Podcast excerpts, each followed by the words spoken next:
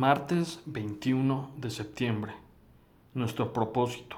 ¿Qué es nuestro propósito? Aquello por lo que vinimos a este mundo, aquello que nos motiva, aquello que nos impulsa, aquello que acelera nuestros sueños, aquello que es catalizador de nuestras grandes historias. ¿Cuál es nuestro porqué? El motivo, repito, por el que venimos a este mundo. Si ya lo conocemos, hay que hacerlo diario paso a paso, día a día, algo que me diga, mira, toda esta lucha vale la pena, este es mi propósito, por algo, por algo vine, esto es lo que vine a aportar, este es el grano de arena que dejo.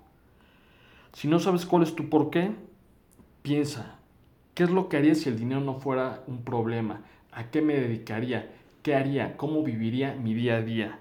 Otra pregunta que te puedes hacer, ¿qué es lo que haces y después acabas con un?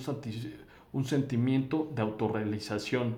Otra pregunta relevante es, cuando te levantas cada mañana y ves la agenda de tu día, ¿te motiva a salir de la cama o prefieres dormir unos minutos extra?